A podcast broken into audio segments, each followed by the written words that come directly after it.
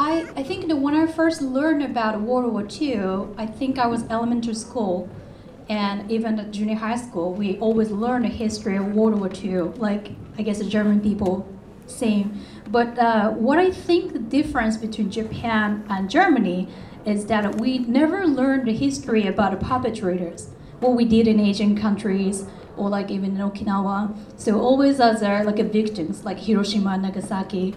And it's also important, but also it, that's because of that we, we, we I have never learned how what what our military did to own people. Uh, so um, in official uh, official history in in the textbook, you can only learn that there was a fierce battle between U.S. troops and Japanese troops, and two two hundred thousand people were killed in the battle, and then the war ended and prosperity is here.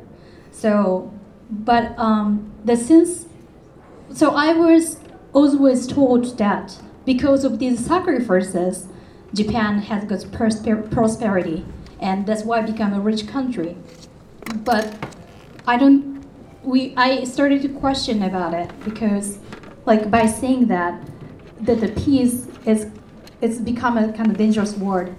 So if the government says we need a military for peace, they think that's okay, this is important.